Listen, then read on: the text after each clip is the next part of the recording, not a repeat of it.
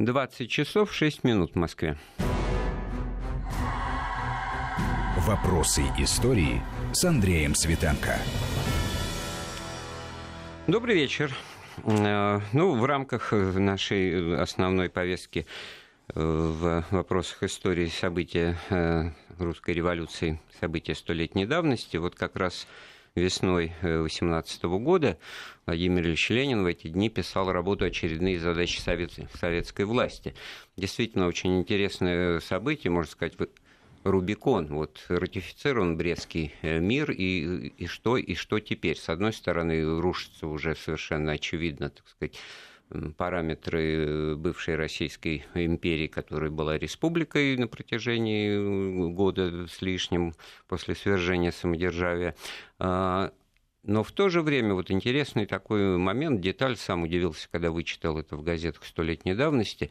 Э, на четвертый съезд э, Советов, который ратифицировал Брестский э, договор, пришла поздравительная телеграмма от президента Соединенных Штатов Америки Вудро Вильсона с выражением, так сказать, надежд на возможное там в будущем сотрудничество и поддержку и прочее. Во всяком случае, это было стопроцентно, так сказать, приветственная, дружественного характера телеграмма. Она вызвала у тех, у кого вызвала, значит, прилив надежды и оптимизма, и газеты об этом много писали.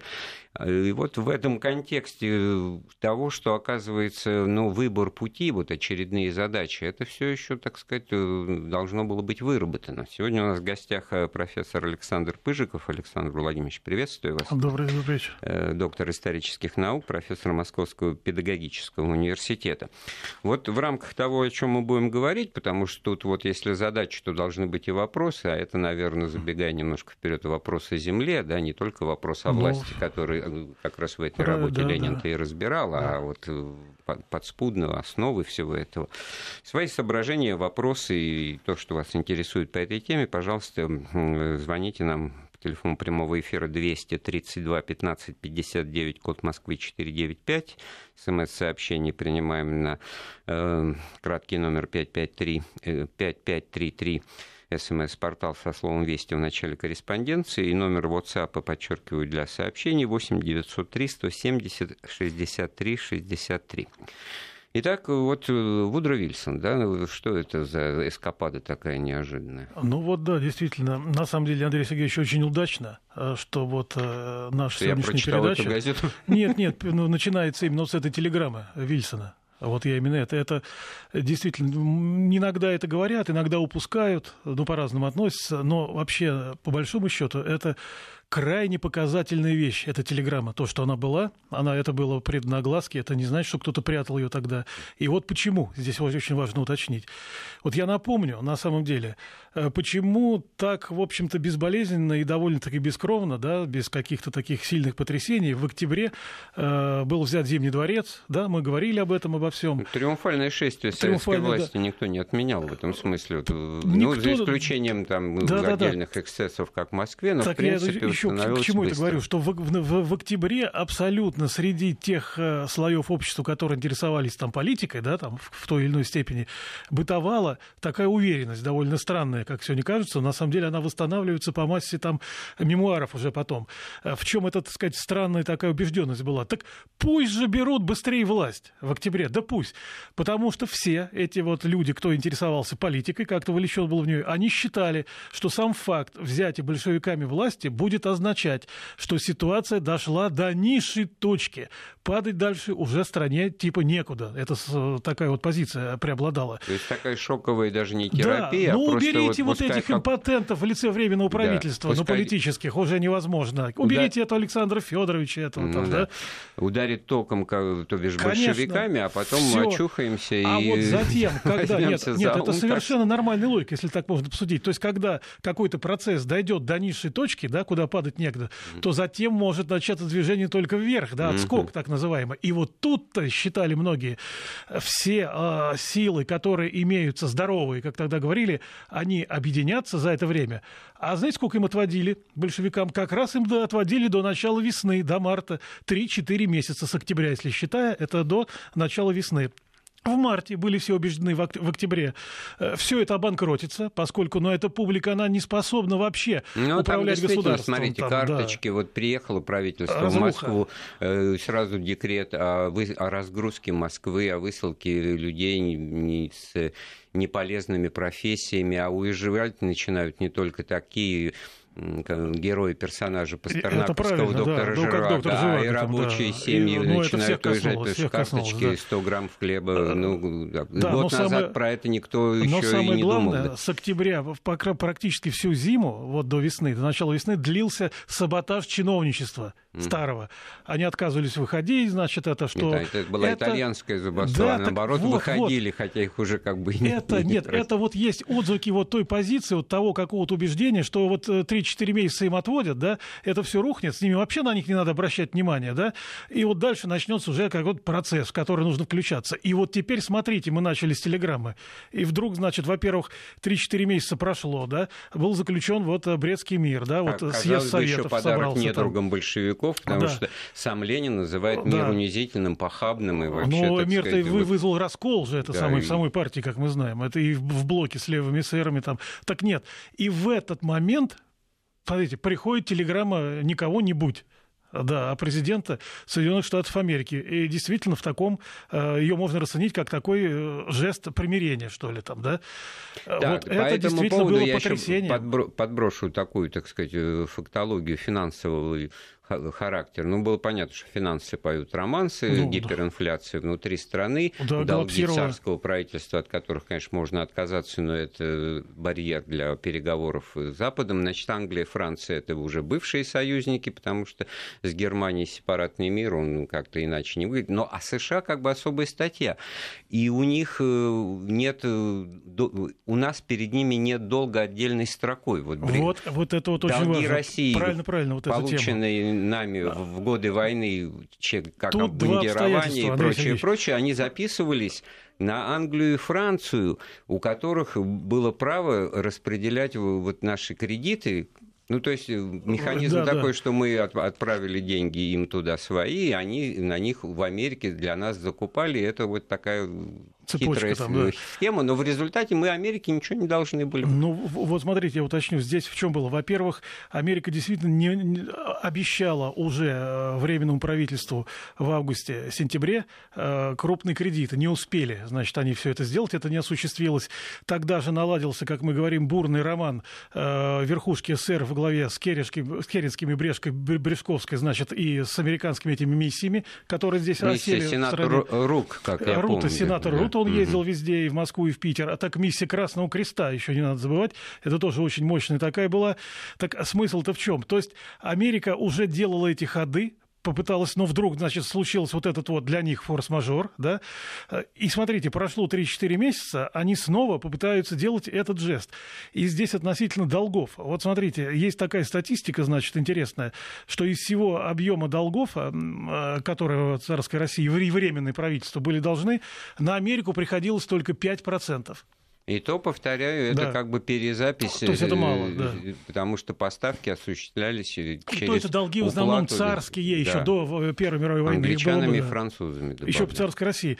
То есть они как бы менее всего теряли, если так можно сказать. А вот Англия и Франция, конечно же, для них это было весьма болезненно. Для французов что такое отказ от долгов? Вы помните, они до нашего вот, да, да, да, комитет, комитет каких держателей царских бумаг да. там это сейчас живет. все живо периодически. Да, да, да, периодически что-то там предпринимают принимает mm. там, вот. То есть для тех это был коллапс. И поэтому здесь, смотрите, что в внешней политике, в внешней торговой политике, какие обозначились тенденции в большевистском руководстве сразу, вот исходя из той реальной расстановки сил, прежде всего финансово-экономического, долгов вот этих вот. Во-первых, в большевистском руководстве была очень сильно ориентирована такая немецкая партия, если так можно сказать. Это в основном вот старое ядро большевиков, э, Зиновьев, э, Каменев, э, Радок, то есть это были энтузиасты взаимоотношений с Германией. Я более того скажу, Каменев, да, Лев Каменев, проводил такое сравнение, когда говорил о необходимости связи с Германией. Он говорил, город и деревня, они не могут без друг, друг без друга жить. Также и во внешней политике. Германия – это индустриальная, Россия – аграрная. Они тоже не могут друг без друга, как не может город и деревня. Поэтому Германия не может без России. Давайте, значит, к ним. И пошли вот эти миссии Радека в Берлин. Он там проводил очень много времени. Когда он пытался, значит, разъяснять, уговаривать, значит, э, местных немцев. И всегда повторял, вы что думаете, что если Врангель там победил или Деникин там, да, вот победил, вот они все, Вы. да, mm. они чтобы не приехали к вам и не говорили те слова, которые я сейчас вам говорю о преимуществах наших, говорили бы. Поэтому к черту все эти предубеждения и все остальное, мы обречены, чтобы быть я вместе. Я уточню, это уже когда закончилась гражданская Она уже война, все, да? на излете уже а была, вот да. в этой ситуации 18 года, ну, большевиков вообще репутация немецких шпионов, ну, это все живо. Но в данном случае это можно не через шпиона, а через лоббистов. Ну, репутация и, там, да, этот, этот и, пиар этот и задача это как формулировалась уже левыми коммунистами, этот курс на мировую революцию, да, и тогда та же Германия, оставаясь Германией индустриальной, только с властью рабочих и крестьян, Но там плацдарм Германия для так... них была, плацдарм да, была Германия. В любом случае ориентация на Германию. А, а что, получается, а, кто-то на Америку не, А вот самое интересное, а что существовало в партии, э, в, большевистском, в большевистских верхах, другой взгляд на то, как нужно строить вот внешнеэкономическую политику. Тем более, что Германия это Германия, а это э, олицетворялось людьми, которые, ну, как бы сказать, были из старой вот этой гвардии ленинской, но не были тесно инкорпорированы вот э, с группой вот Зиновьева, вот Каменева, Троцкий-то он в партии потом присоединился. И именно кого я имею в виду? Я имею в виду, прежде всего, вот Алексея Рыкова, который-то, в общем-то, старый большевик, это, да, понятно, заслуженный большевик. Потом после Ленина-то он и стал председателем Совнаркома. Это говорит о многом, об авторитете его. Так вот, у него, он занимался хозяйственными вопросами, естественно, всегда, и у него была позиция какая? Что вот именно нужно с Америкой сближаться, поскольку Америке особо ничего не должны, вот как я уже сказал, но это, так сказать, да, можно как-то... И более того, если даже, говорил Рыков, это препятствие, он это осуществил. Вот, например, долг компании General Electric еще с царских времен висел. Что с ним делать? И эта компания постоянно указывала там. Значит, а что такое, когда, мол, как, это надо урегулировать. Да, пусть и не очень много, но тем не менее вопрос принципиальный там.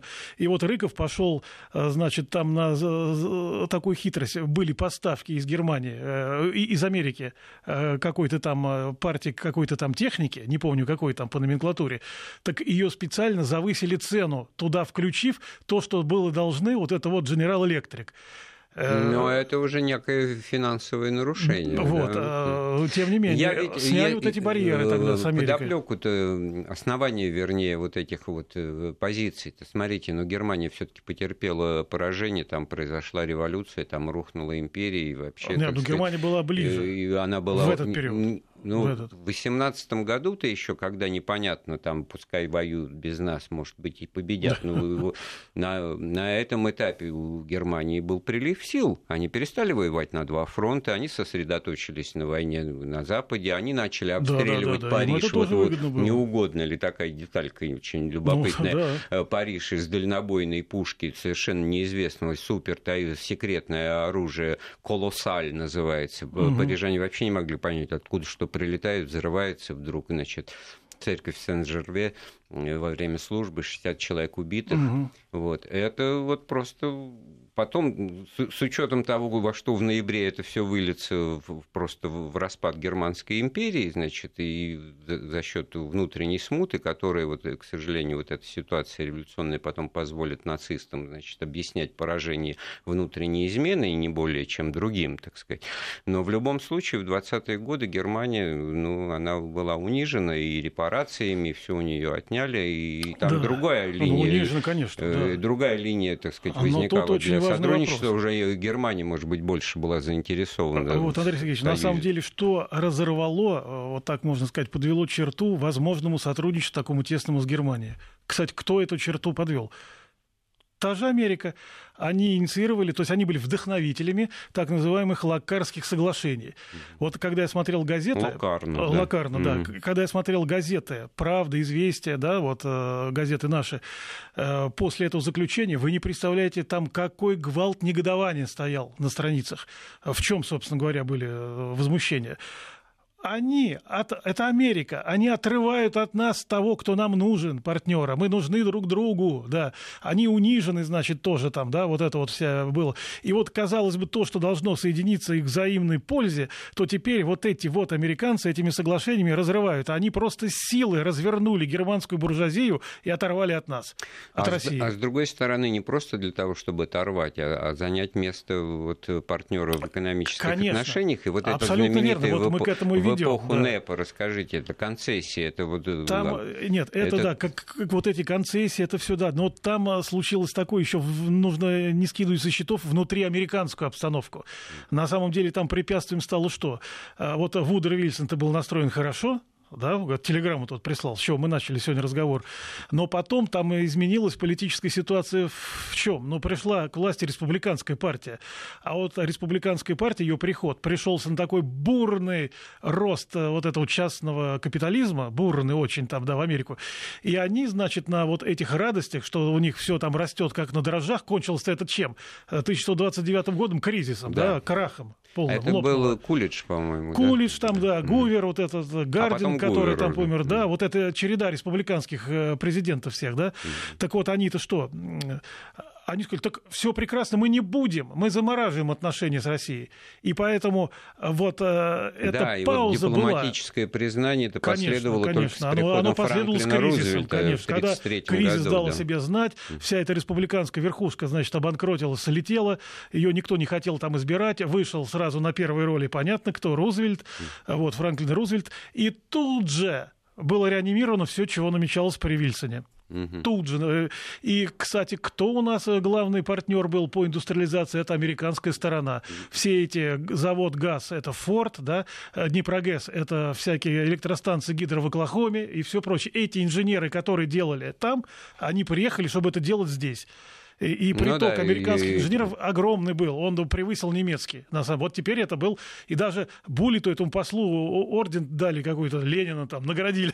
И специалисты, вот в известном тогда романе Валентина Катаева «Время вперед», э, прекрасная Да, да. экранизация есть 60-х годов, там даже присутствует вот этот вот специалист технический, значит, э, Конечно. американец, который... Обязательно. И это не единственная фигура, это, да, потому Да. что нала- нала- наладчики оборудования, да. Так откуда же взяться-то, понятно? Хорошо, но все-таки возвращаясь вот э, в основу разговора, значит, э, потом много вот вы это- хорошо это описали, конъюнктура э, международная, экономическая и прочее, она вот так меняла вот эти А вот это очень векторы, влияло да? и на наши дела. То есть да. это, это объяснимо именно почему. Но все-таки куда вот должна была развиваться советская власть, как бы вопрос риторический, да, там же Маркс и Энгельс все написали, значит, а если это были большевики-доктринеры, то они, значит, все по, книжке-то, значит, полагается отмена частной собственности на, средства производства. Значит, вот, пожалуйте, все фабрики рабочим, землю крестьянам. Лозунг известен, а с этим вот с, с вопросом о земле, это, ну, по-моему, не все так просто. Нет, с землей это да, но тут даже еще до земли. Вот этот вот э, курс на новую экономическую политику промышленной части, вот он уже э, высказывался там не только Лениным в партии, и многие другие, значит, э, члены партии старые, которые там в руководство входили. Вот э, министр нефтяной, э, вот этот нарком Он не, финансов. он, там, не да. был, он не был министром, конечно, это он был комиссаром по, по, по Комиссаром был, да, нефтедобыче. да, по нефтедобыче Гуковский, который вот мы имеем в виду. назвать, да. Но это, на самом деле, да, это из рядов большевиков, кто фактически высказывал все идеи, схожие с вот, НЭПом, э, и Ленин Да, на это ориентировался. Надо Он знал это. четче это артикулировать. Смотрите, очень колоритная фигура Исидор Эммануилович Да, ну, Гу- Гуковский, да. С одной стороны, революционер, большевик, э, так сказать, с подпольным стажем, Ну, конечно, да. а с другой стороны, значит, он э, прикрывался тем, что был то- топ-менеджером нефтяной компании в Бакинской, да, это знаменитая фирма Меликов и компания. То есть он э, работал э, там нефтетрейдером и менеджером и был действительно специалистом по нефтедобыче и логистике и переработке и так далее и так далее. И кому же, как не ему, ст- стать э, комиссаром по нефтяной промышленности вот, вот как раз в, в марте 2018 года. Но помимо того, что он стал таковым, он еще в ближайшее время значит, займет пост наркома финансов, что тоже целая тема для разговора, ну, и да, предложит в том числе Владимиру Ильичу свои наброски вот к его ну, статье идеи, «Очередные да, задачи да, советской да. власти», из которых, самое главное, не надо национализировать нефтедобычу, значит, как это, в общем, предполагается по всем учебникам и капиталам Маркса и Энгельса. Вот это вот Интересно. Но Гуковский это представители э, большевистских верхов, правильно? Да. Со, со стажем, как там и Рыков, там, да, там и все другие. А э, такие же идеи, вот как Гуковский, да, э, сходные с НЭПом, высказывали э, люди, которые встали на сторону большевиков и, в общем-то, внесли свою лепту в помощь им. Это такие так называемые специалисты, которые были уже востребованы в царской России.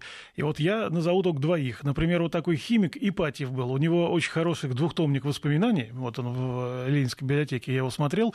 Вот он постоянно обосновывал Ленину, посылал записки, и не только Ленину, и в различные министерства государство обосновывало необходимость э, привлечения иностранного капитала.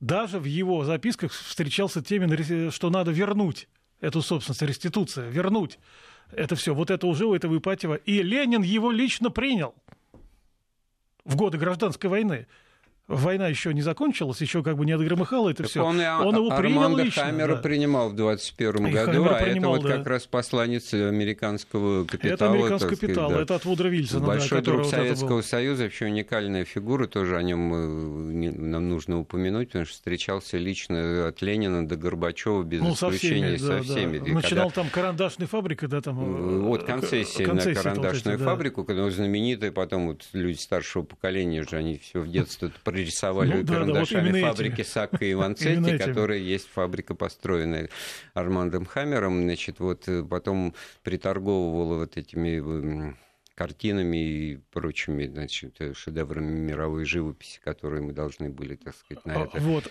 А я ну, хотел что-то вот по поводу... Ипатьев работал э, в военно-промышленных комитетах в годы войны.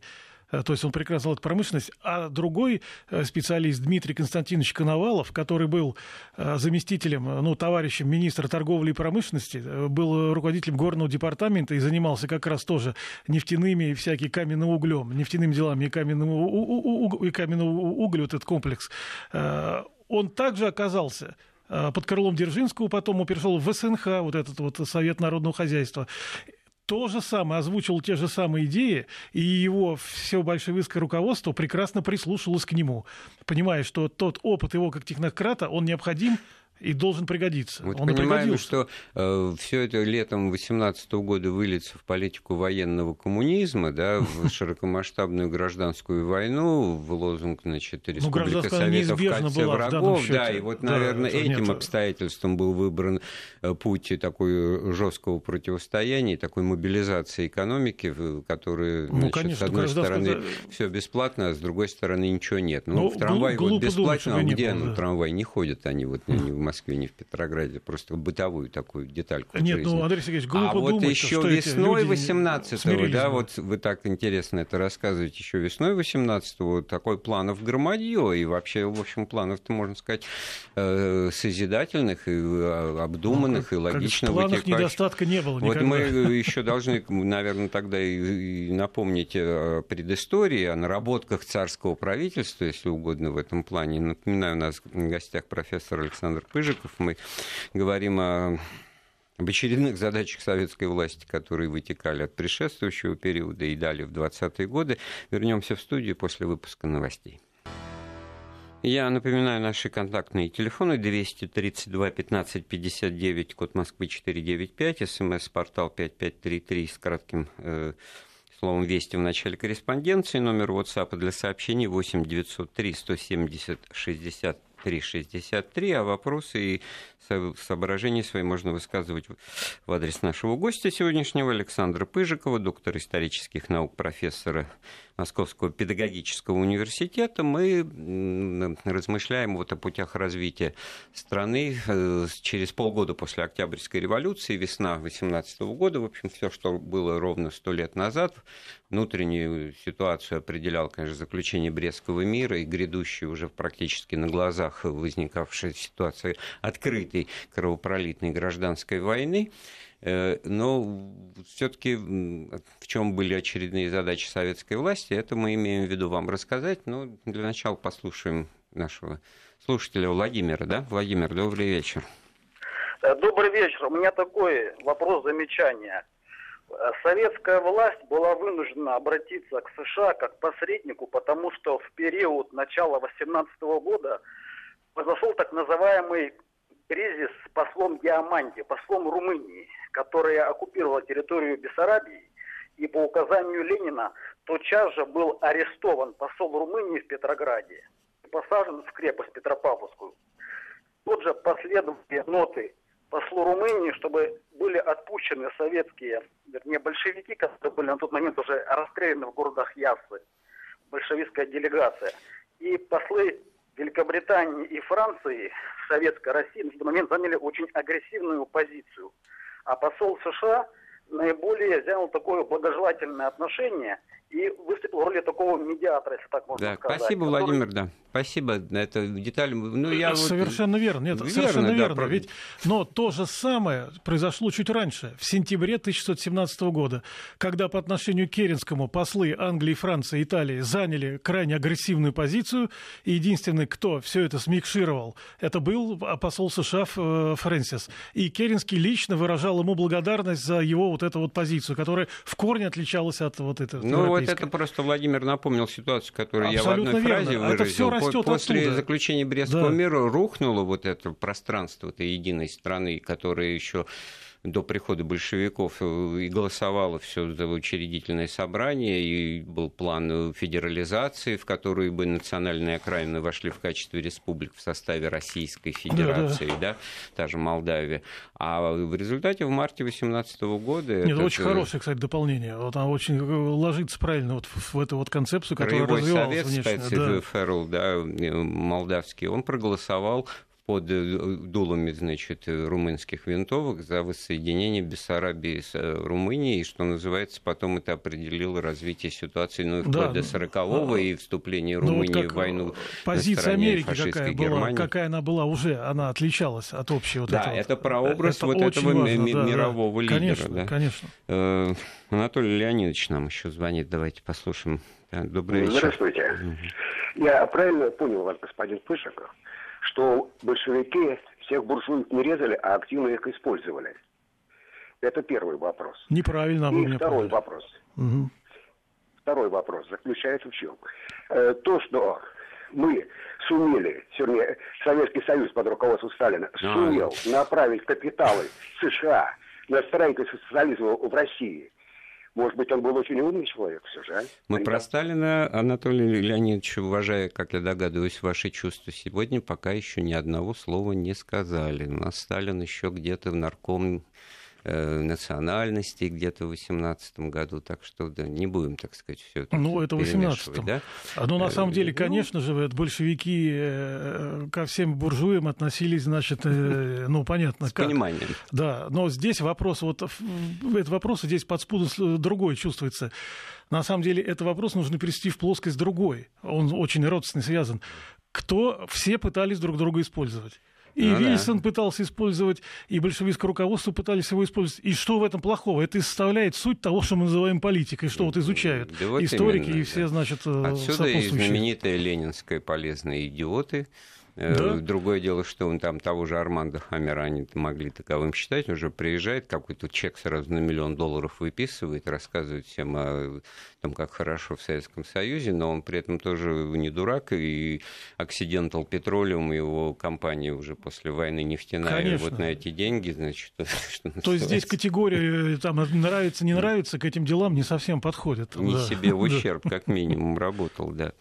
Ну, вот э, все таки вот э, о серьезном о том, что помимо всяких выдающихся людей в истории, так сказать, вопросы остаются, они вынуждены их решать так или иначе. Вот вопрос любой русской революции вопрос о земле, да? О, ну, само собой, гвоздь. Гвоздь. Да. И получается, что для начала-то, что вот революция Октябрьская, она отбросила Столыпинскую реформу, а в другом разговоре, кстати говоря, мы столько бы хороших слов сказали бы про Столыпина, про то, что России нужно было 40 лет спокойного развития, нам нужна великая Россия, вам нужны великие потрясения, а тут мы как бы от потрясений. Угу. Получается, что Столыпин-то, ау, где он? Нужен так, ли он? Правильно, Андрей Сергеевич. Здесь э, что относительно Столыпинской реформы? Самое главное событие в экономическом э, плане, да, это не промышленность, конечно, никакие не буржуйские капиталы там или еще чего-то. Самый главный вопрос – это земля, земельный вопрос. В, в крестьянской стране по-другому быть не может. И этот земельный вопрос был абсолютно полностью решен летом 1917 года. Летом. решен самими крестьянскими низами. Причем никто в этот момент, в 17 э, году, никто не мог на них как-то административно давить. Государство-то разваливалось, если не развалилось. Да? То есть никакого воздействия э, вот, административного на крестьянские массы а не это было. выразилось? Ну что там такого И они были предоставлены самому себе. Как они решили этот вопрос? это а ее называют, такой даже термин есть в историографии, общинная революция. Это э, разделение земли по уравнительному принципу уравнительный принцип, чтобы слушатели понимали, это не каждому поровну, а в зависимости от количества душ в семье. Это нарезалось... По едокам, это, да, это по едокам, да, программа для быть, социализации да. земли. Вот, а, ну да. да. Так, а почему, собственно, и на съезде Советов это была программа принята, и временное правительство тоже, там только вопрос был, когда ее начать осуществлять после окончания войны. Нет, ну то крестьяне-то разбегутся с фронта. Они ее осуществили, да, в 17 Они разбежались. Ну, дезертирство вот, я, теперь понял это ваш тезис, почему это лето 17 года. Да, это лето 17 это уже все Насколько она, вот эта вот концепция социализации земли, насколько она, ну, что называется, действительно общинна, то, то бишь коммунистична, да? да. Или все таки в основе-то ее индивидуальный частный интерес присутствует? Вот у, это у вас семьи вопрос, да. семья, да. у нас трое, и поэтому каждый же год надо ее пере переделывать, что называется, переделить. Ну, учитывать, да, вот это, это вот же количество едоков, там, да. кто умер, кто да, родился, да, там, да, вот это вот. Да. Э, это правильно. Эта сторона, она действительно очень хорошо э, э, учеными описана, известна. Но вот в чем здесь проблема-то? Такого же не На самом деле. Такого же не было. Так нет, в чем здесь проблема? Что это вот, вот это вот общинное сознание, так называемое, да, вообще это слово нехорошее, там оно называлось мирское сознание, мир, община, мир, вот так правильнее будет с точки зрения крестьянской позиции, вот это вот мирское устройство жизни, оно не исчерпывается экономическими факторами. Вот в чем а, ошибка всех наших историков.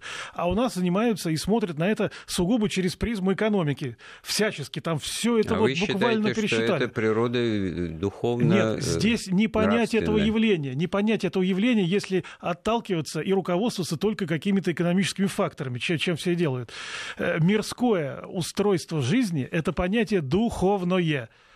И это на самом деле в первую очередь потом экономическое.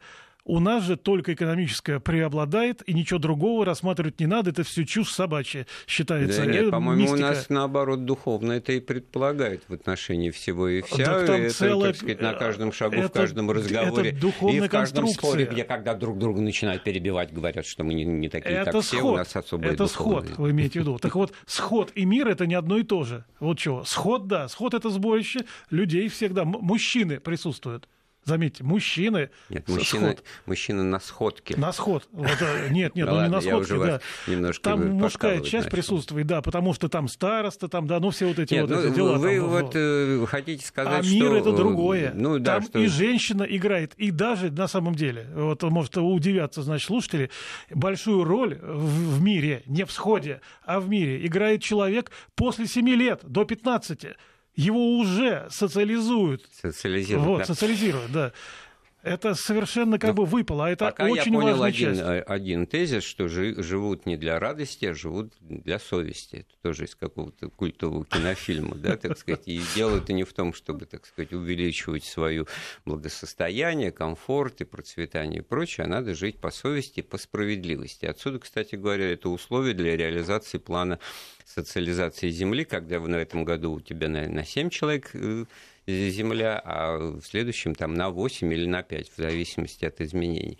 И это очень интересно, потому что как бы в переводе на, те, на ту жилплощадь, которую мы обладаем, значит, вот, вот постоянно какие-то обмены должны вот в рамках этого тезиса установки производить. Делаем паузу.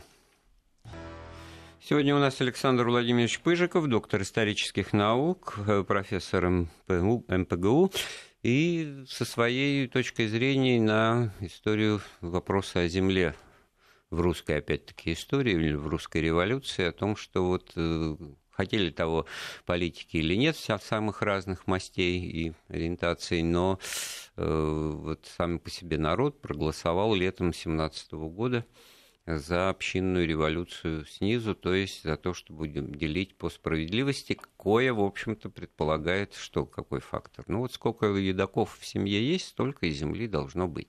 То есть не, не момент рыночной экономической регуляции, Абсолютно сколько нет. стоит, у Абсолютно. кого на это есть деньги, у кого это нет. Это, это, вот насколько он второстепенный, кстати говоря, Но потому, потому что, что он либо есть, либо его нет. Нет, главный вопрос, на самом деле, к крестьянской жизни вообще, это вот рождение, да, вот после рождения, что это на самом деле вопрос э, женитьбы. Жи- жи- жизни, да, живу, вот я и говорю. Не, не, нет, не, что значит жизнь? Это у человека в жизни есть, э, как считалось, очень важные вехи, да, ну, вот после рождения. Это э, на ком он женится, за кого выходит замуж. Ну, да. У нас это дежурно, на самом деле тогда это было совсем иначе. Ну, правильно, это и было связано не с для радости, а для совести, не для того, чтобы обогащаться, и смысл так, жития нет, на земле не в том, нет, нет, чтобы нет, нет, нет. обогатиться нет. и покрыть крышу ну, шифером да, или да. железом, а в том, чтобы жить Так вот, это достойно... выходит. А главное событие жизни – это уход уход из нее.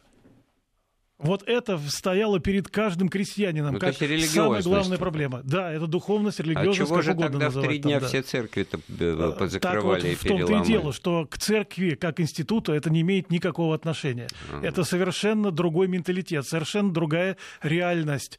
Поэтому церковь в каждой деревне, и вот в моей деревне, значит, церковь была, я знаю, как к ней относилась. И мне отец и дед рассказывали. Как ну, несерьезно. Владимир Ильич в начале разговора да. у нас присутствующий сказал бы, батенька, это Бердяевщина. Бердяева народ тоже не знал. Э, к счастью или к сожалению, то есть вот вся жизнь человека, вот, вот эти вехи, они были главные. И поэтому вся жизнь человека, каждого, это уход из этой жизни. Вот так вот, э, хоть это может и звучит как-то тавтологично, но тем не менее это очень важно.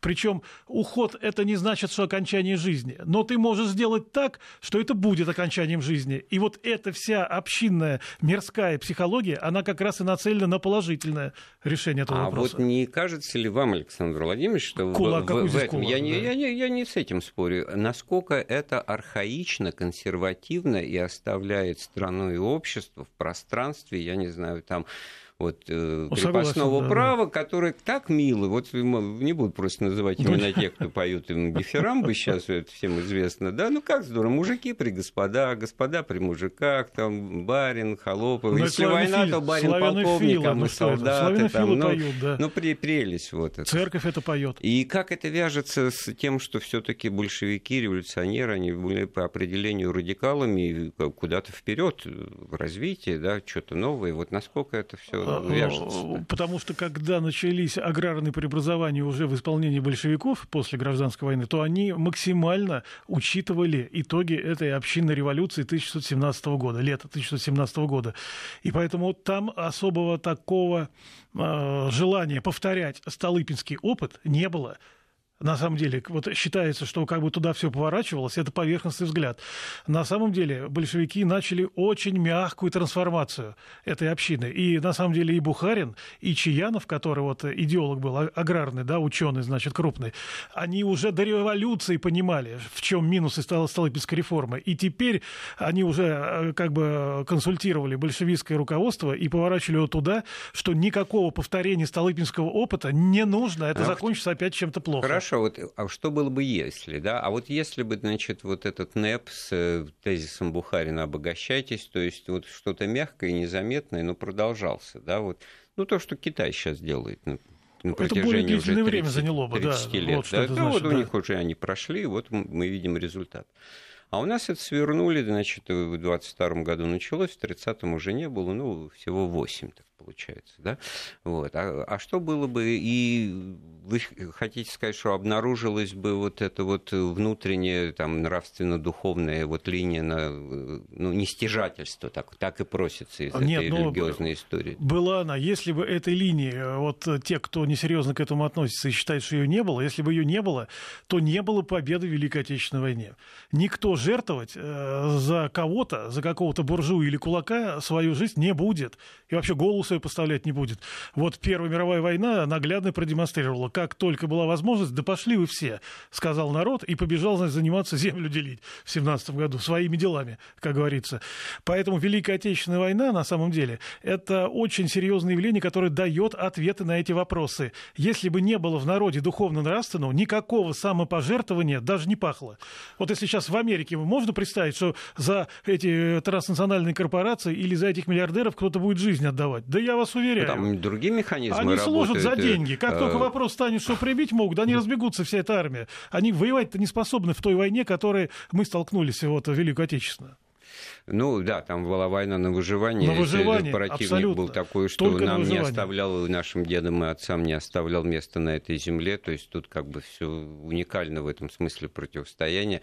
Это отдельная тема, Да, в какой степени тема, защищали серьезная свою- тема. свою- свои жизни, детей, матерей, жен, дома и прочее. А в Конечно. какой а в какой степени власти вот великого товарища Сталина. А Что, выделять как мне вот- кажется, вот это вот всегда м- немножко унижает достоинство нашего великого народа, одержавшего войну, так что он за кого-то, вот в данном случае. Э, Наверное, ну вы про, про него и не говорите. Но про вот эта вот идея духовности, вот если бы этой нити, э, вот этой сердцевины не было бы в народе, вот это самое главное доказательство, не было бы этой победы. Нас бы Ну, быстро очень, э, А как до, всю до Европу. этой победы все-таки получается, что коллективизацию это удалось провести, а, и получается, что это для вас А здесь очень важный, позитивная. очень важный. Вот это вот тезис, он вызывает там у некоторых неприятие, что вот как народ на это смотрел, на коллективизацию. Почему коллективизация удалась? Да? Вот она удалась по факту не без административно-силовых, это понятно, поскольку на селе был вот этот слой, который э, э, кто-то именует крепкие хозяева с экономической позиции, опять духовно, здесь экономическая категория, а с духовной народ этот слой э, характеризовал иначе, мироеды, и воспринимали всю вот эту коллективизацию, это избавление Ну, села от это- мироедов. Вот, то есть э, лишь бы не То было совершенно богатой. разные ну, плоскости ну, ну, как бы опуская несколько звеньев логических э, рассуждений, значит, у соседа корова сдохла, и слава богу. Вот соседа взяли и в Сибирь отправили, у него там три коровы э, было, ну, конечно, мироед, потому что мы к нему же еще и он предлагал на него и поработать в страду там или еще что-то. Платил, конечно, но все-таки обидно. А Там может быть, и не должно было быть такого Кулак или- землей владел на правах Ну, частной так собственности, вот, а землей нельзя быть владеть. Это Божье с точки зрения А. крестьянина.